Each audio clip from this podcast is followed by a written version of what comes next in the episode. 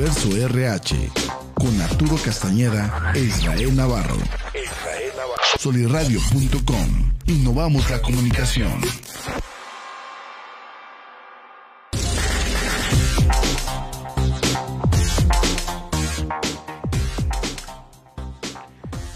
Hola, hola, ¿qué tal mis queridos emprendedores? Me encuentro muy contento como, como siempre con ustedes aquí cada semana, todos los miércoles, hoy 8 de junio en Universo RH, aquí con mi compañero, colega y amigo Arturo Castañeda en un episodio más, ya el número 40, Arturo, híjole, se va volando el tiempo. Tercera temporada, así ya es. Casi tercera temporada o ya tercera, Ya tercera temporada, temporada. con el tema de capital humano y talento, pero ahí le pusimos unos énfasis.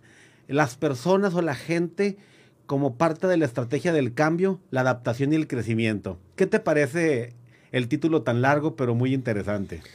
Mira, el título es bueno. Es, aquí lo que más va a hacer ruido es el tema de las personas como centro de la estrategia para cambio, adaptación y obviamente también para el crecimiento. Desgraciadamente y afortunadamente para muchos y desgraciadamente para otros, el punto aquí de tener que darte la responsabilidad de algo es lo que ya no gusta, es, la que es, que, es lo que ya no agrada a veces. En el momento en el que estamos diciendo que eh, las personas son las encargadas, eh, ya así como que, ah, ya no puedo, tengo mucho trabajo, yo por qué, a mí nadie me dijo.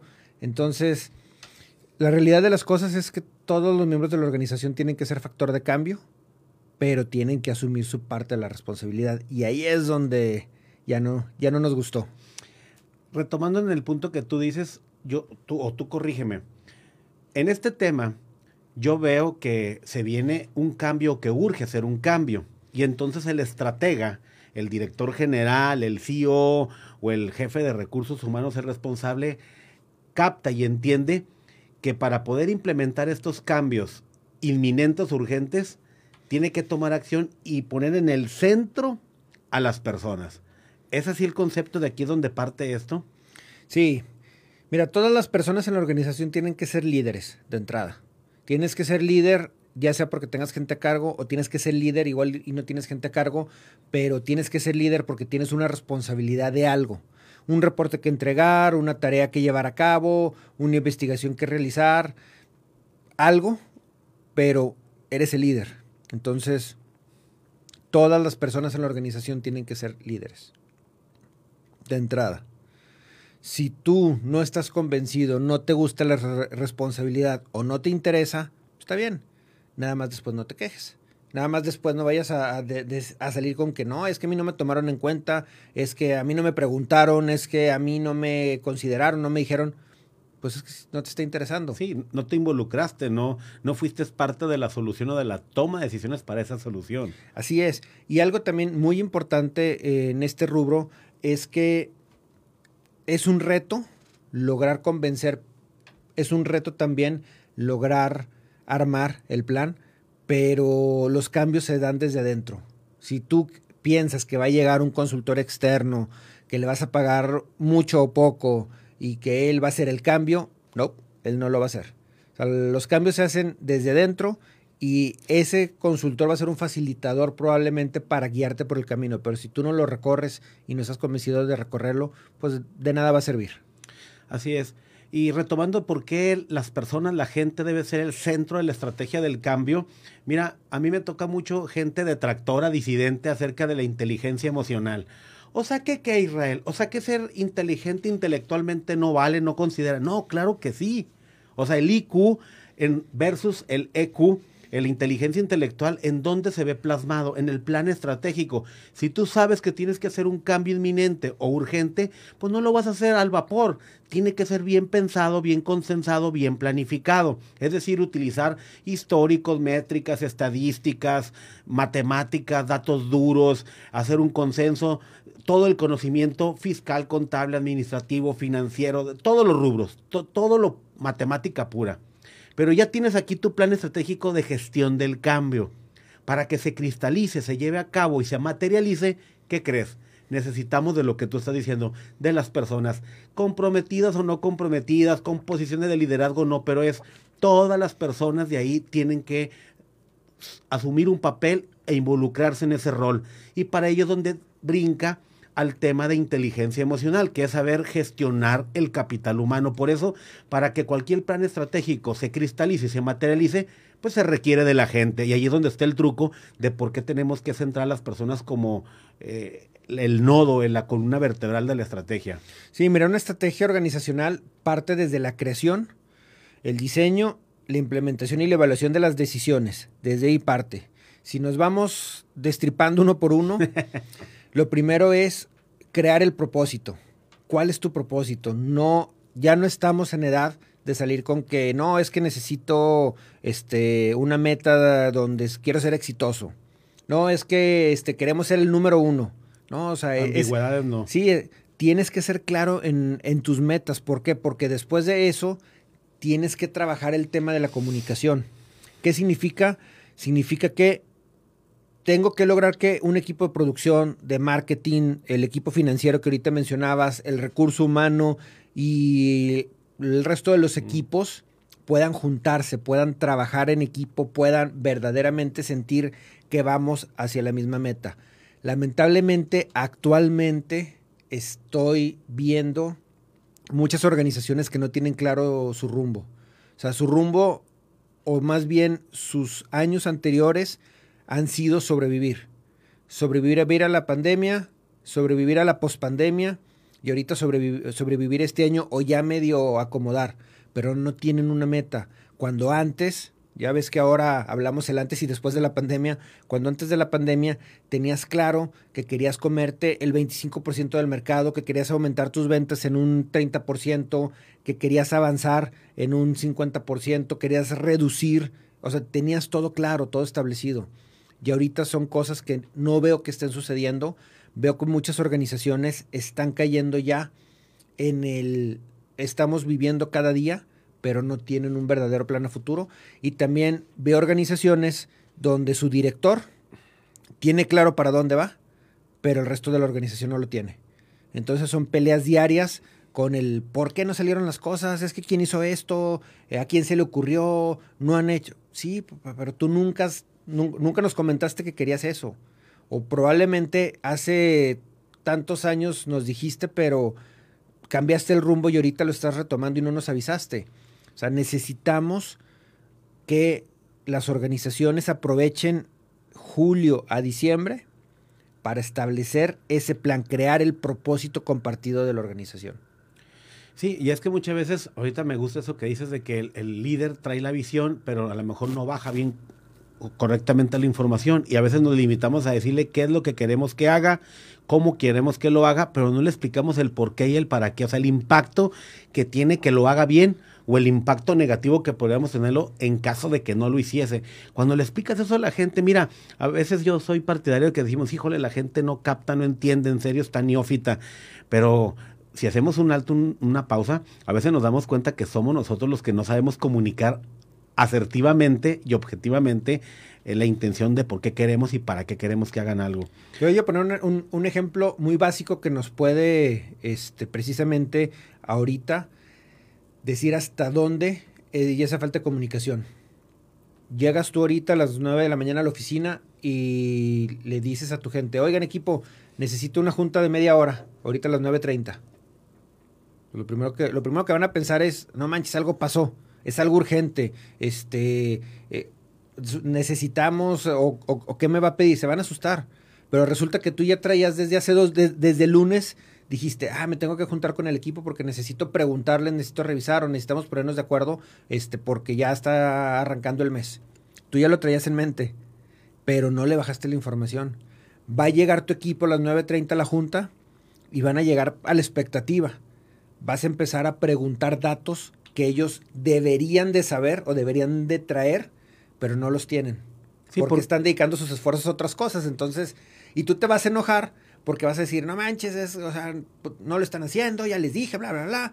Y va a terminar eso en un mal miércoles o mal arranque de día. Me río porque es, verdad. O sea, y de repente el jefe no se toma la delicadeza simplemente de eh, materializar su idea mandando un memo, un oficio, en el cual diga día, fecha, hora y lugar, duración de la reunión, quiénes deben asistir, quiénes no, y los que asistan, sobre qué temas vas a tocar para que se lleven la información y entonces esos 30 minutos se van a dos horas, o como dices tú, termina con un mal sabor de boca el jefe de que los colaboradores no se ponen en las pilas, que no están en el mismo canal, pero eres tú el que contribuyes, abonas a que esto parece parezca eso. Viejito, y es más sencillo, porque eso del memo ya como que no se usan todas las organizaciones. Más bien, agarras el celular, le mandas al, grupo el mensaje de voz diciéndoles, oigan, ¿saben qué? Se me olvidó comentarles, el miércoles necesito que nos juntemos para ver este tema a tal hora, en tal lugar.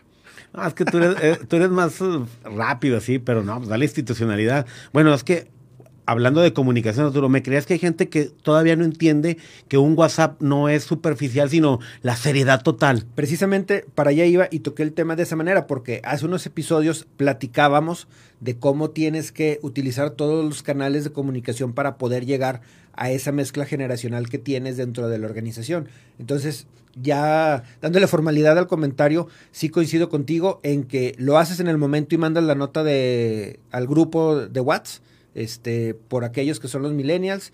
Al día siguiente llegas, mandas el correo formal explicando eh, para aquellos que están pegados a la computadora y no utilizan el celular fuera de horas y le pides a tu asistente que le hable a cada uno de ellos para que confirme. Confirmas exactamente, porque es algo importante para ti y quieres darle, quieres transmitir esa importancia. Entonces, Bajo este esquema, que puede sonar complicado, pero es una de las mejores maneras de asegurarnos que toda la organización tenga la comunicación, es como tienes que crear ese compromiso o ese propósito compartido.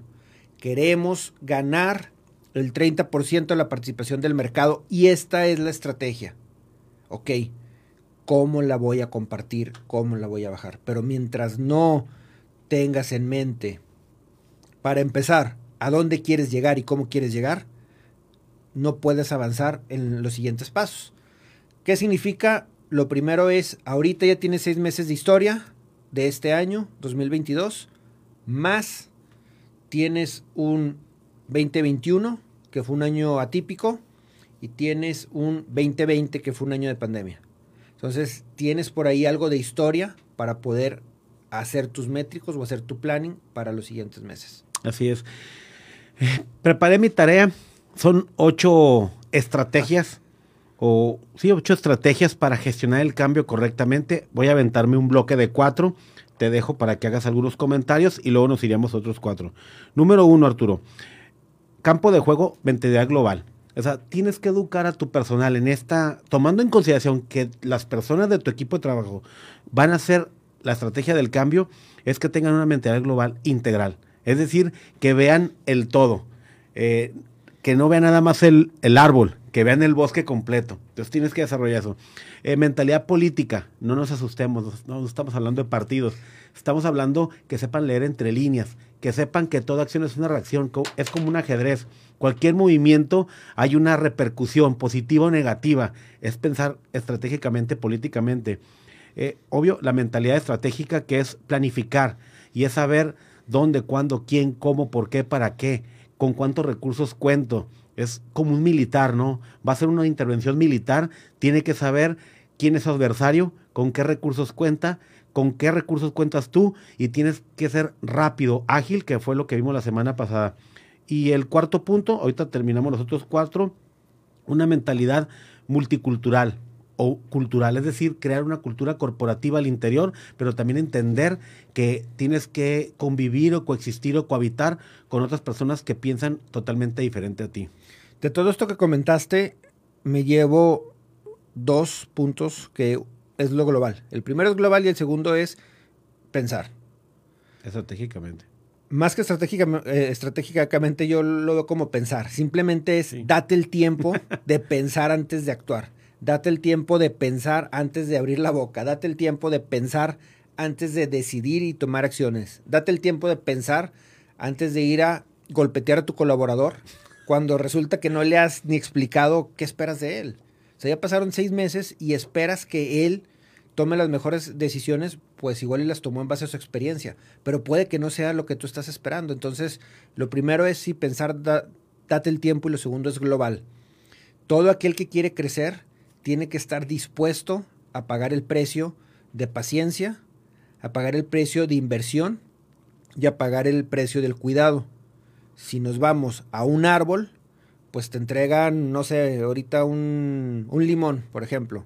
Te lo entregan pequeño, con una ramita, viene en una pequeña maceta, lo vas creciendo, lo vas cuidando, lo siembras, lo tienes que seguir cuidando porque si no se desparrama el famoso tutor para que se vaya más o menos derecho. O sea, le estás invirtiendo, estás invirtiendo paciencia porque sabes que va a tardarse un año o más en empezar a dar frutos, le estás invirtiendo porque es agua, es tiempo, es cuidado y aparte le estás invirtiendo en estar pendiente de lo que está sucediendo.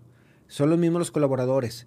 El colaborador puede ser muy bueno, pero si lo dejas a que él solo decida, va a tomar decisiones muy buenas, pero va a haber otras que no, van, no son afines a lo que estás buscando. Entonces tienes que dedicarle. Por eso el tema de global, entender que hay mucha información para poder nosotros precisamente copiarla y traducirla e implementarla en nuestra organización. Y la otra es piensa, dedica tiempo, dedica recursos y, de, ten paciencia para poder llevar a cabo eso y hacer, eh, coincido contigo, tu planeación de hacia dónde vas.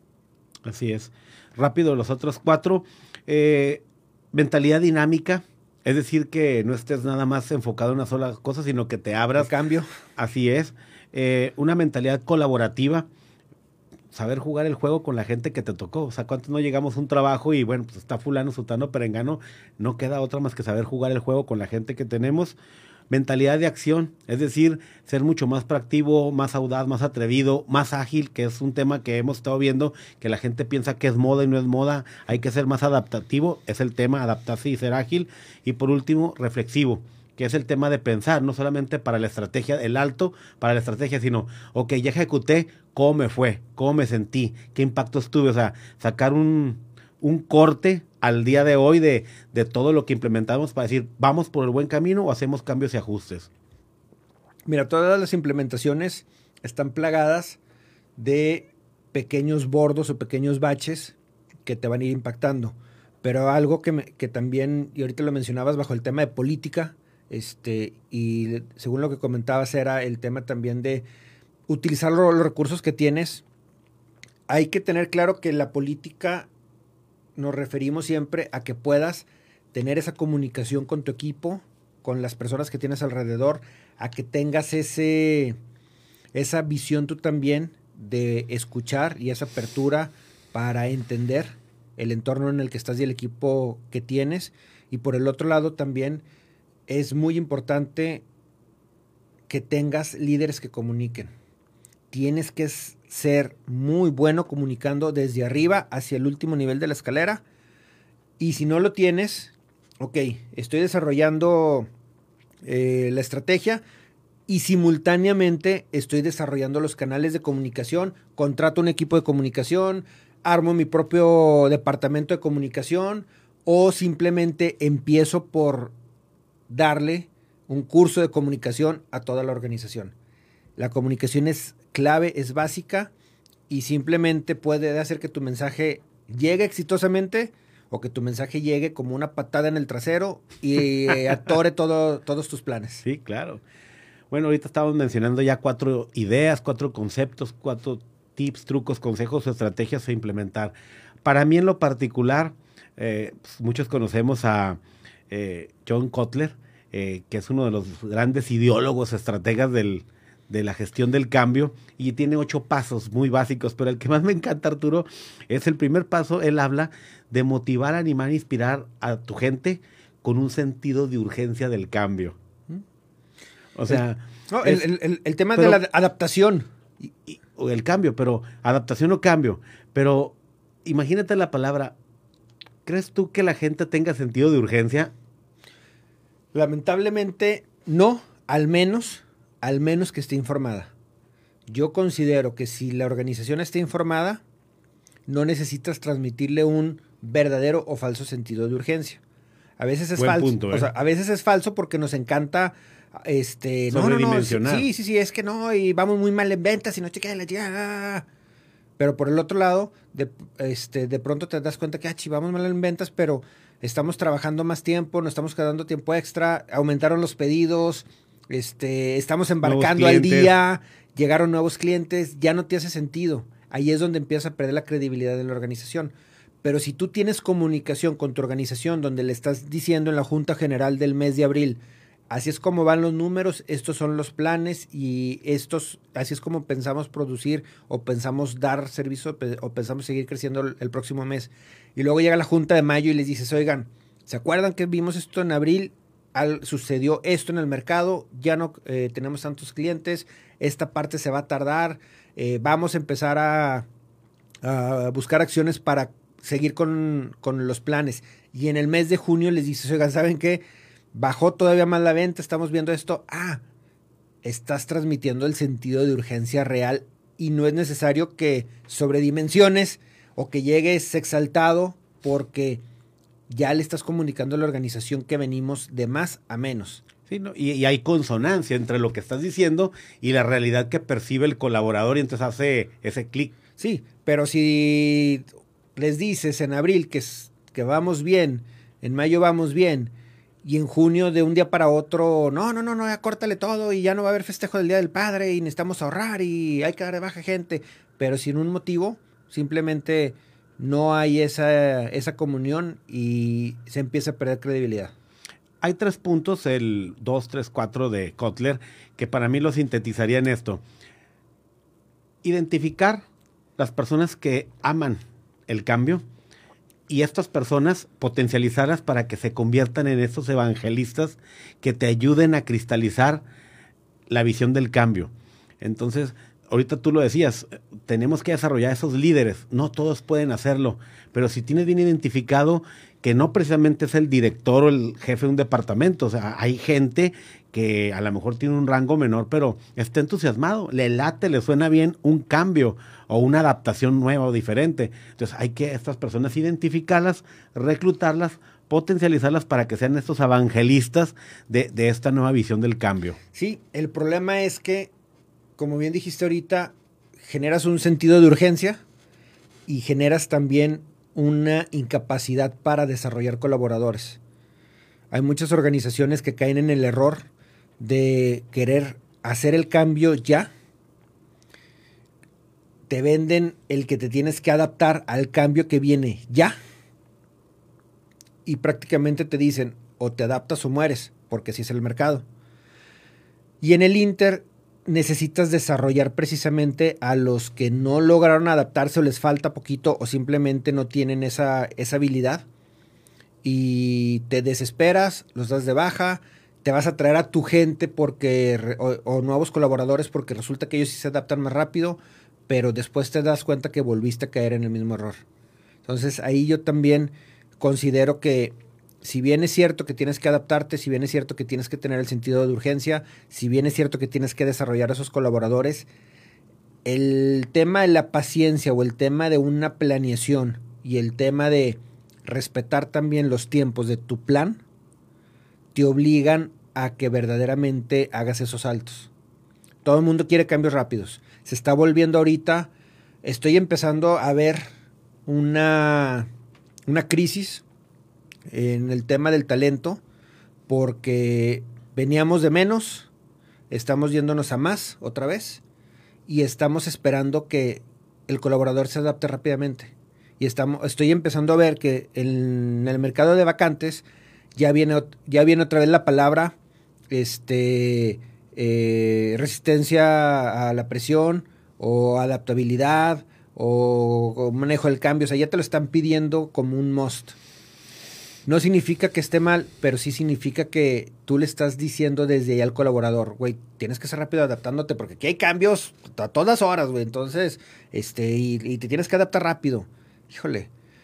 Digo, creo que eso se contrapone contra el querer cuidar el talento, el querer hablar de flexibilidad, el querer hablar de ambientes eh, incluyentes, ambientes este, que sean un poquito menos tensionantes y va en contra también de lo que vimos durante la pandemia con el home office, que tenías comías en tu casa o tenías tiempo para hacer otras actividades, convivías más con tu familia, con la gente a tu alrededor, tenías más tiempo para ti, este, y el trabajo siguió.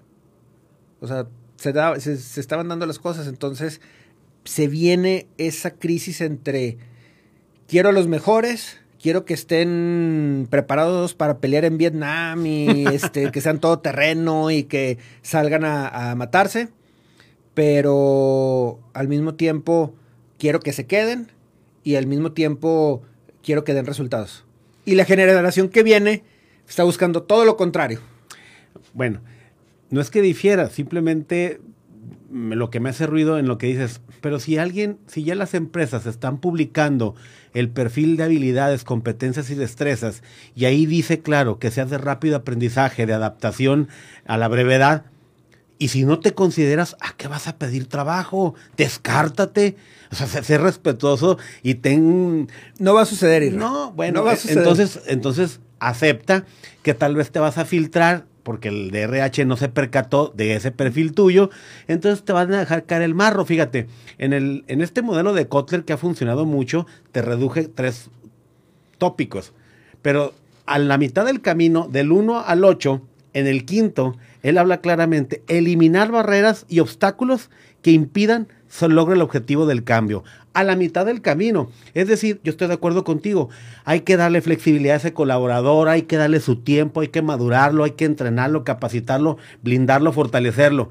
Pero si estás viendo que él es un obstáculo para la estrategia del cambio, o sea, no está hablando nada más de las personas, el obstáculo que sea. No, coincido contigo. De hecho, en mi tarea viene claro que un para poder hacer que los empleados se adapten al cambio, uno de los puntos importantes es que tienes que identificar a las personas que puedan bloquear o fallar en el cambio. Pero también viene que tienes que identificar quienes pueden facilitar el cambio.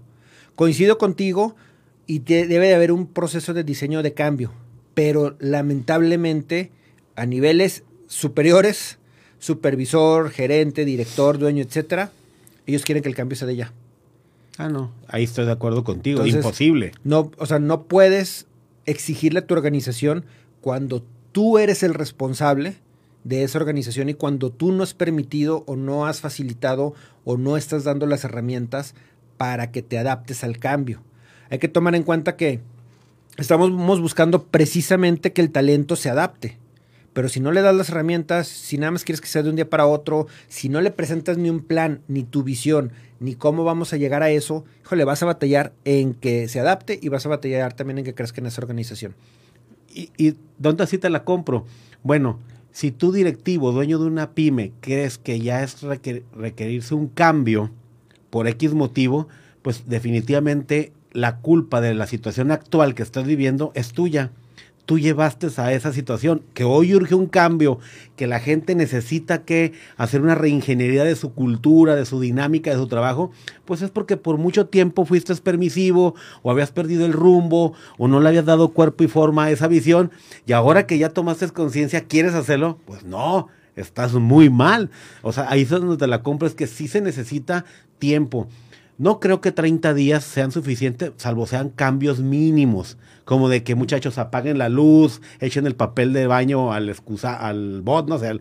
ahora ya todos dicen que no es al bot, es el excusado. Sí, pero para una, sí, para una actividad de 5 e, de cinco S, 30 sí, días es más que suficiente para generar el hábito, coincido contigo. Pero hay unas que están muy arraigadas dentro de la organización porque por mucho tiempo así se hizo y la gente, imagínate, sácales el tapete, sácales el mantel, quítales la alfombra, pues es complicado para ellos. No, y más arraigado cuando tienes una empresa que se maneja como empresa familiar Híjole. o tienes una empresa que es familiar, que es primera, segunda, tercera, cuarta, quinta generación y siguen sin tener procesos y sin respetar el tema de que todos nos pusimos de acuerdo, señor don dueño, que lo vamos a hacer de esta manera. Y don dueño dice, no, sí está bien, y está de acuerdo. Y a la primera él es el que no se adapta, él es el que no cambió y él es el que dice, no, no, no, es que esto tiene que ser rojo. A ver, señor don dueño, aquí está donde todos nos pusimos de acuerdo en la minuta y dijimos que iba a ser azul. No, no, no, pero que ser rojo. Automáticamente te estás saboteando y le estás dando en la torre. Y sé que muchos haters van a empezar con su tema de que, pues sí, pero seguimos vivos y este es por el bien del negocio, así lo hemos hecho siempre y esto y bla, bla, bla. Pero el mensaje que estás enviando es que tu organización no es flexible, es que no te adaptas y es que no tienes suficiente madurez para entender que si los contrataste a ellos por ser los mejores o porque querías ver resultados diferentes, los tienes que dejar actuar. Entonces, después no te quejes cuando tu organización siga teniendo esa etiqueta de empresa familiar o de empresa burocrática o de empresa chapeada a la antigua o simplemente de un lugar donde no vas a desarrollar.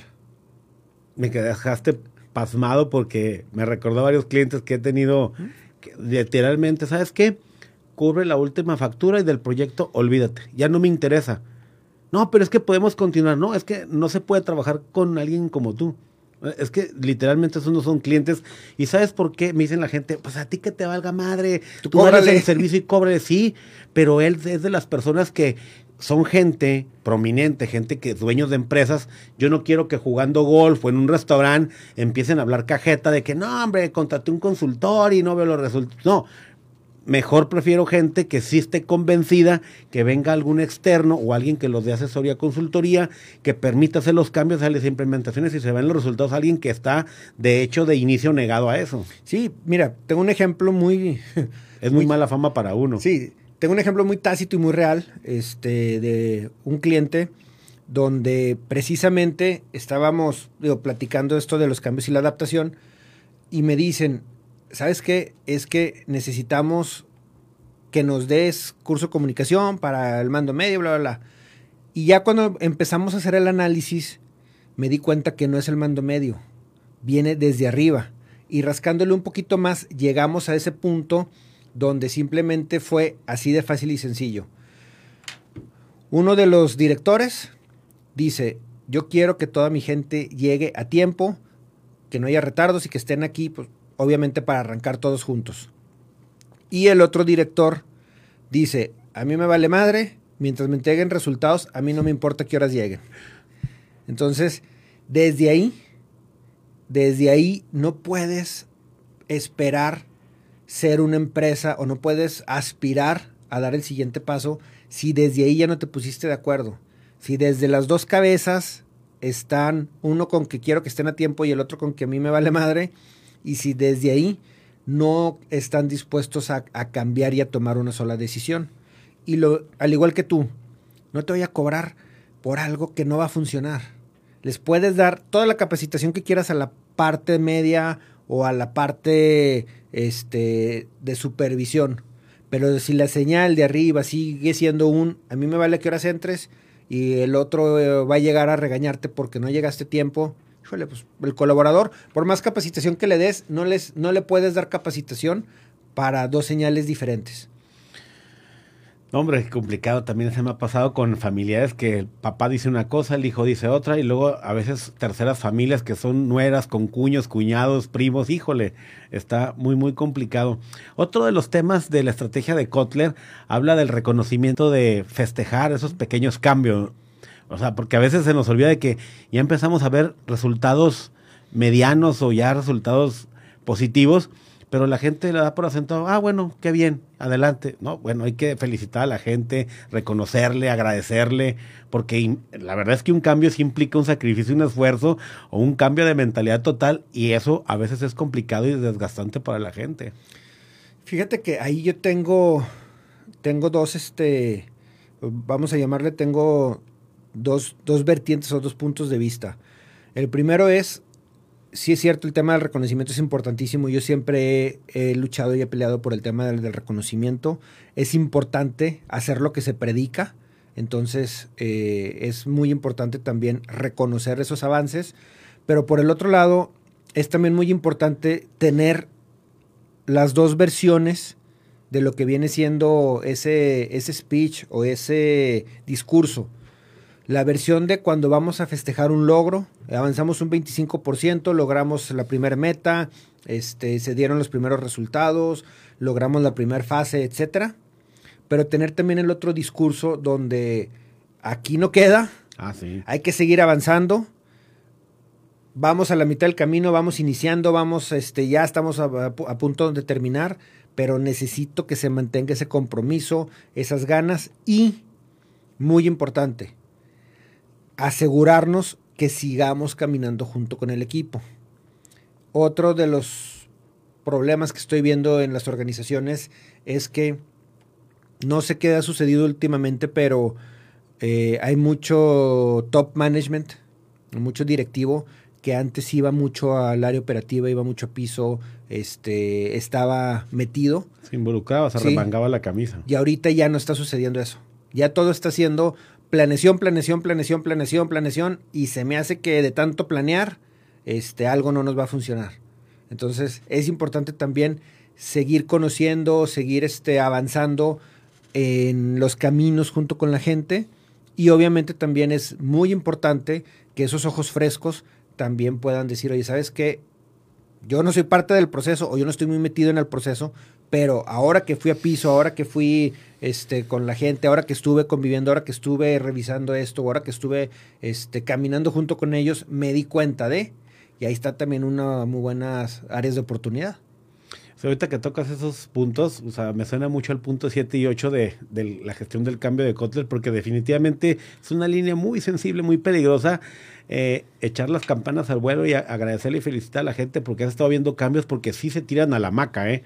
O ya dicen, no, pues ya, ya más o menos ya eh, se ¿cómo se, se, desaceleró esto? Ya bajaron el fuego, eh, ahora sí otra vez a los malos hábitos. Y no es cierto, tienes mucha razón. O sea, hay que reconocerle el trabajo, el esfuerzo, que ha habido resultados positivos, pero que falta mucho camino por recorrer, que hay que seguir caminando a, un ritmo igual o, más fuerte y más sólido, precisamente para que el cambio sea inminente. Y el último punto, que los hábitos negativos o los hábitos poco positivos se vayan cambiando por nuevos hábitos que traigan esa cultura y ese cambio real. Sí, mira, tengo muy claro y no se me ha olvidado desde hace muchísimos años una historia que, me contó precisamente un, japonés sobre el, tema de eh, está un papá con su hijo, están este, jugando con, un, eh, con una cometa, con un papalote, y se va este, y se queda atorado en un árbol. Entonces el papá lo ayuda a subir sube y ya el, papá da dos, tres pasos hacia atrás y nada más va viendo ahí en lo que el hijo va subiendo. Eh, hay más gente que está ahí también viendo eh, que el niño está subiendo, termina por desatorar el papalote, se lo avienta a su papá, empieza a bajar el niño y exactamente de la mitad hacia abajo el papá se acerca otra vez y empieza a decirle, oye, cuidado, oye, por aquí, oye, aquí, ves esto, ah, ah, ah" hasta que baja. Le pregunta la gente, oiga, pues ¿por qué cuando subió no le dijo nada y este, no estuvo tan al pendiente y por qué al final ya estuvo ahí este, pues prácticamente eh, buscando cacharlo? Y le contesta el padre, dice, cuando uno arranca en una proeza, traes todas las ganas, traes toda la energía y lo estás haciendo de la mejor manera. Y sales como toro de lidia. pero una vez que cumpliste con algo, empiezas a bajar precisamente esos ánimos y ya cuando estás a punto de terminar, ya es cuando te relajas, es cuando ya pierdes el interés en esos pequeños puntos que son los que te pueden hacer fracasar. Entonces es importante eso, vas celebrando el avance del grupo, lo vas caminando con ellos, pero no pierdes precisamente el discurso, la motivación y el empuje para decirles, ya cumplimos con esto, vamos por lo que sigue y vamos por lo que sigue y vamos por lo que sigue.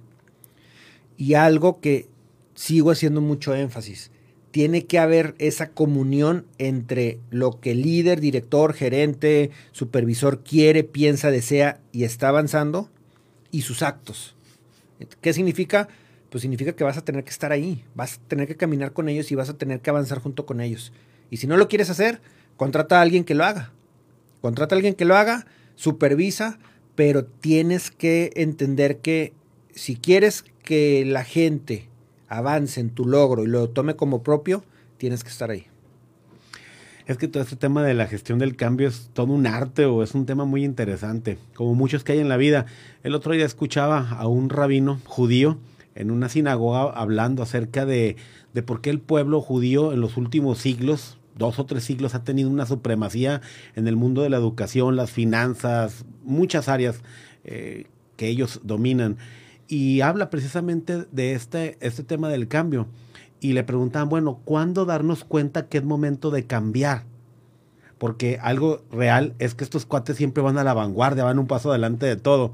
Y él decía, En el momento en que tú digas y te acomodes y digas, oye, todo está funcionando muy bien, estamos a toda madre, en ese momento siempre debe sentirse una sensación de que, ah, caray, aquí algo está mal, ¿eh? O sea, en el momento en que sientas esa comodidad de que esto, esto está a toda madre, está muy bien, ahí es donde debes hacer el cambio. ¿Por qué? Porque ya vas al siguiente paso. Mientras el otro está ahí comiendo mocos o está despistado o disfrutando, o lo que platicamos el otro día fuera de cámaras, de en qué momento es cuando hay una crisis económica, una crisis financiera. No, pues cuando hace falta dinero, cuando hay vacas flacas, no. no. Es en la, en la época de flacas gordas, porque cuando estás a toda, ganando, recibiendo, ah, pues cómprate esto, voy de viaje, aquí compras cosas innecesarias y de repente cuando se corta ese flujo, chin, ahí ves el colapso. Entonces es precisamente en el momento de vacas gordas cuando debes tener conciencia de prepararte para cuando vengan las vacas flacas. No, y centrando precisamente a nuestros colaboradores como ese factor de cambio, como esa manera de adaptarse y de crecimiento, hay que, hay, que recordar simplemente el tema de las pirámides.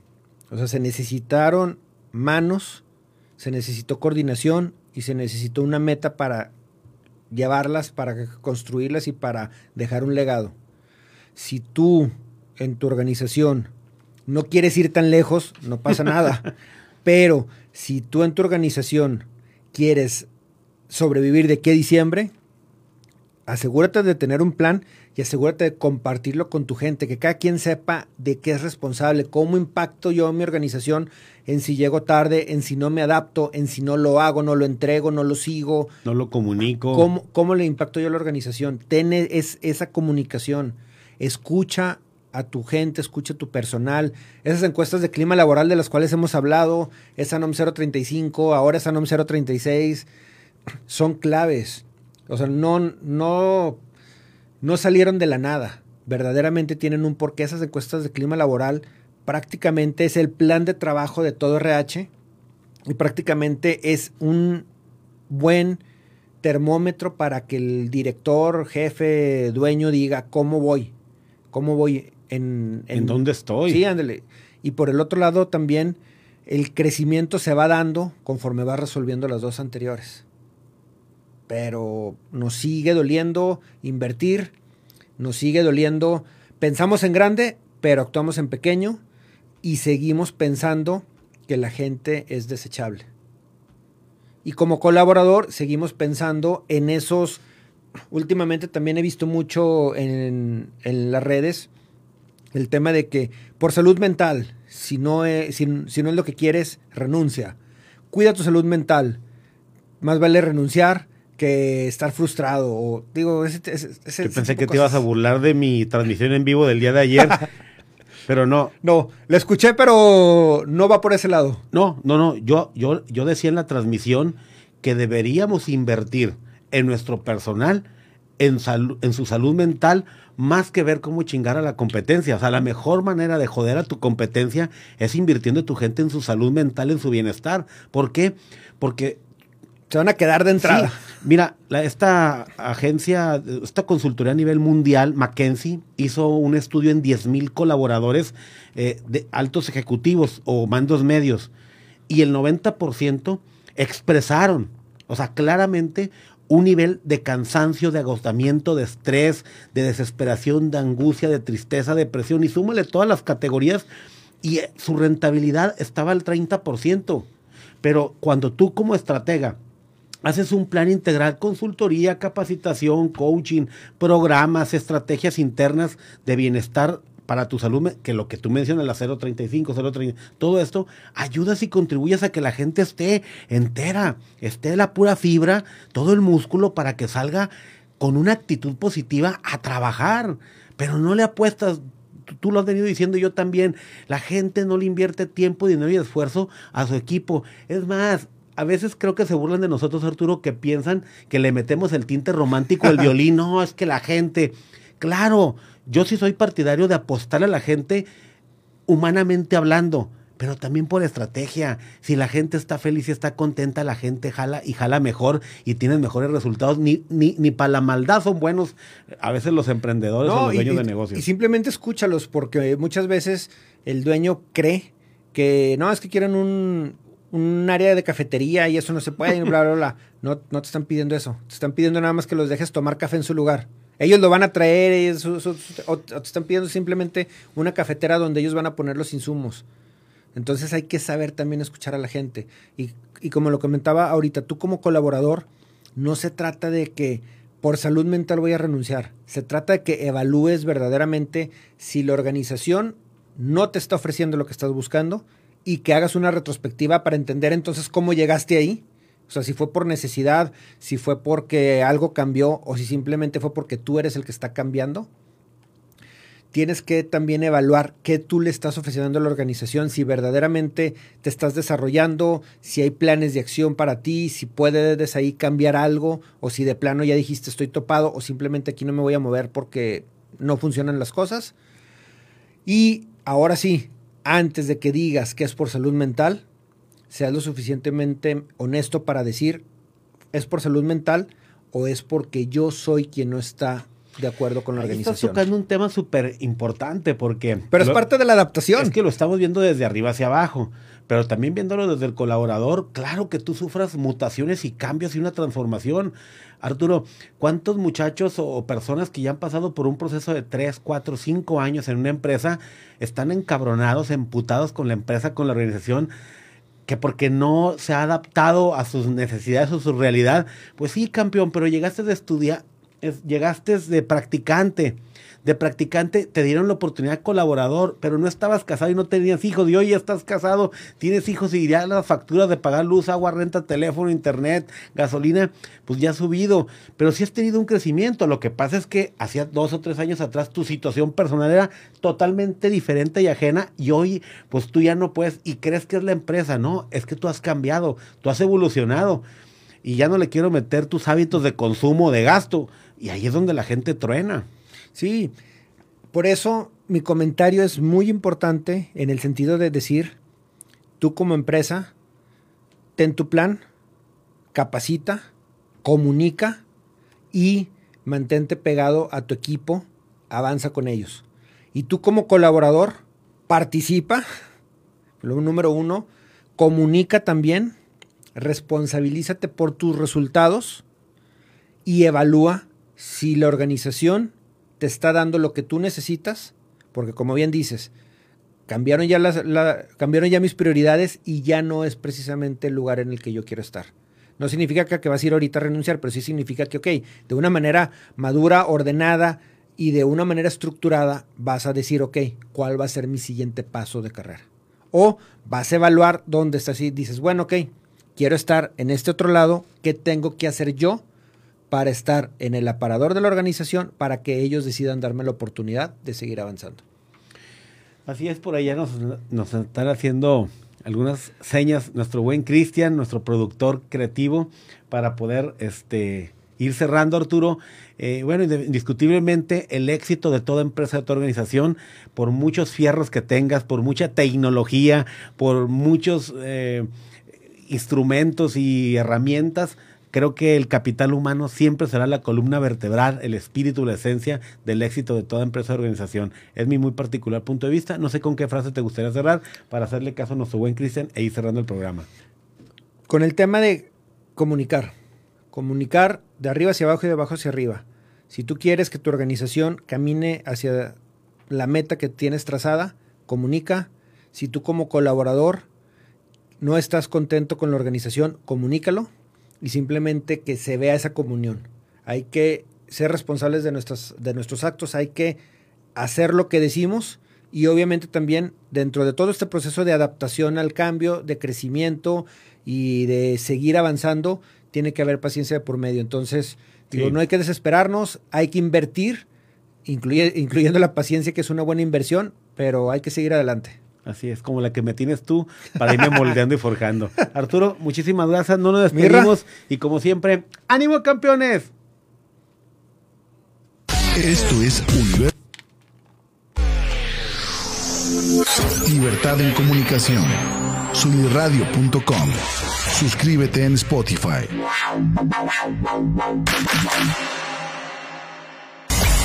Emisión de vanguardia. Sunirradio.com. Suscríbete en Spotify. Sintoniza tus ideas. Sunirradio.com.